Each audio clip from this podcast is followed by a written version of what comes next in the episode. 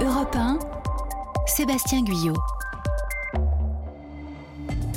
Il est 18h52, la suite du grand journal. Sébastien Guyot. Et on part sur la route de nos régions de France qu'on vous fait découvrir chaque week-end avec Marion Sauveur sur le plan culinaire. Bonsoir Marion. Bonsoir. Où est-ce que vous nous emmenez ce soir? Alors tout près des fourneaux.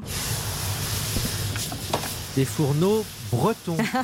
oui, on est devant un billig que l'on appelle aussi une galetière ou une crêpière. Vous savez, c'est cette plaque pour faire des galettes et des crêpes. Je vois bien. Nous sommes donc en Bretagne, vous l'avez dit. Je vous emmène en Ille-et-Vilaine, patrie de la galette saucisse. Mmh. Alors, la galette saucisse, c'est en quelque sorte le hot dog breton. une galette de sarrasin, froide ou tiède, roulée autour d'une saucisse bien grillée et goûtue surtout. C'est l'encart qu'on mange sur les marchés en Bretagne ou avant un match au Roison Park, le stade de ah, Rennes. Oui, les fans de foot, forcément. Et oui, on a commencé à manger des galettes au Moyen Âge, quand les croisés ont ramené le sarrasin en Bretagne. C'est Anne de Bretagne qui a démocratisé celle qu'on a appelée la plante des pauvres parce qu'elle était peu taxée contrairement au blé. Et seuls les seigneurs mangeaient ces galettes plusieurs fois par jour, ce qui était signe de richesse à l'époque.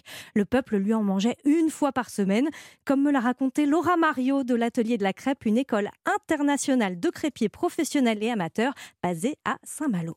À l'époque, on la mangeait euh, surtout le vendredi, soit nature, soit avec du beurre, soit avec des pommes de terre. Ils étaient cuits sur des tuiles au feu de cheminée. Et c'est seulement à partir du 15e siècle qu'on a commencé à manger euh, de la galette avec euh, des abats à l'intérieur. Quand on tuait les cochons, on vendait la viande et on gardait les abats pour les manger en famille. Et puis après, petit à petit, les abats sont remplacés par la saucisse. Et c'est comme ça qu'on a commencé à manger la galette saucisse.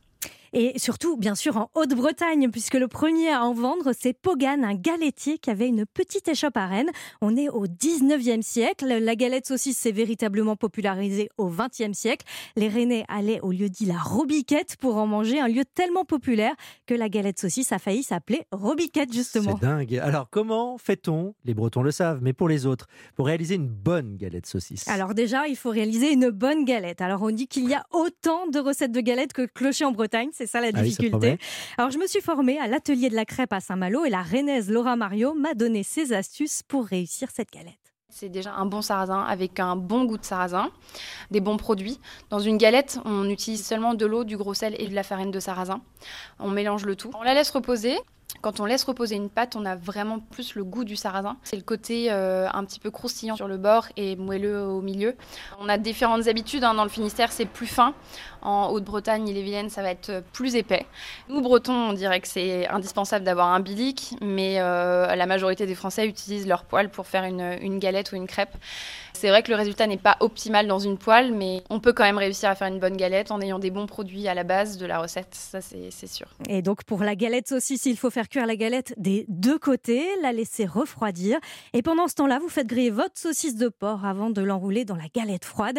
Traditionnellement, on n'ajoute aucune sauce, même si aujourd'hui on peut vous proposer des oignons grillés ou un peu de moutarde. Et on la roule, il n'y a plus qu'à la manger, mais surtout avec les doigts, c'est important. Forcément. Donc vous avez été bien formé, vous savez la faire? Ouh là là, attendez, il faut encore quelques heures je crois. bon, comme chaque week-end, nous invitons sur Europe 1 un chef qui revisite la recette traditionnelle du plat que vous nous présentez. Bonsoir Guillaume Pape. Bonsoir. Merci d'être avec nous. Vous êtes le chef de l'Embrun à Brest. Et donc, vous, vous mettez en valeur les produits du, terroir euh, breton. Et puis, les auditeurs d'Europe 1 vous connaissent peut-être parce que vous étiez quand même le, le finaliste de la dernière édition de l'émission de M6 Top Chef. Alors, la galette saucisse, c'est un produit donc, que vous connaissez bien puisque vous avez cuisiné à Rennes.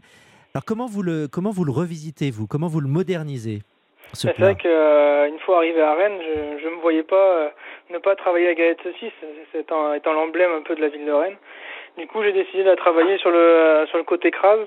Donc, ce que disait tout à l'heure euh, la personne, c'est que sur le côté de la galette, la galette devient, devient sèche et croustillante. Donc moi, pour amener dans les amuse-bouches la galette saucisse, ben, j'ai utilisé la galette et que j'ai fait sécher au four. Donc j'ai une galette classique qu'on fait sécher au four en, en, en petits ronds, voilà, ou en forme qu'on veut. Et au milieu de cette galette, je suis venu faire ma saucisse, donc mon, ma propre saucisse avec ma chair à saucisse. Mhm. Et euh, comme on le disait avant, on pouvait l'accompagner de moutarde ou d'oignons. Ben, toutes ces choses-là, moi je les ai mis directement dans la chair à saucisse.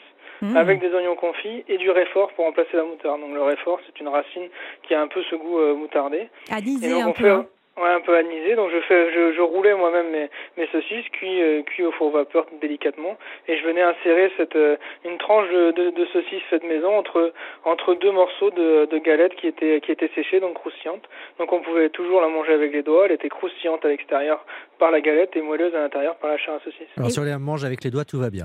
c'est ça, exactement. Et vous aviez même une technique hein, pour pour cuire cette saucisse. Vous la cuisez au bas beurre, hein, c'est ça?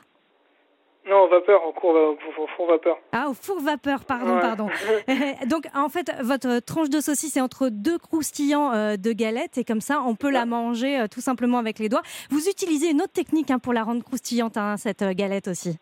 Oui, euh, c'est vrai que la galette, on peut la manger un peu, un peu tout le temps, et je l'ai utilisé sur Top Chef. C'est, c'est en fait de, de, de prendre une galette que, qu'on fait soi-même ou qu'on peut acheter en supermarché. Nous, en Bretagne, on, on peut en trouver, et de, de, de couper des bandes ou de couper des morceaux comme on veut, et de les frire. Et le fait de frire la galette, bah, ça va sécher instantanément, c'est croustillant. Et à l'apéritif, avec des condiments, avec des petites sauces, ça se mange très bien. Quoi. Merci Guillaume Pape. Je rappelle qu'on peut venir déguster votre cuisine à Lembrun, à Brest. Ah, et pour tous ceux qui aiment la galette saucisse, je vous signale l'ouvrage Galette saucisse Je t'aime de Benjamin Kels et le site de sauvegarde de la galette saucisse bretonne, sgsb.fr. Puis un petit cadeau, l'hymne de la galette saucisse. Galette saucisse, je t'aime, j'en mangerai des kilos dans toutes les avec ribots. Et si tu Merci pour ce cadeau, Marion. Vous êtes vraiment trop aimable. on vous retrouve demain quand même. On ira en Provence aller goûter l'aioli. Et on l'a en tête. Merci.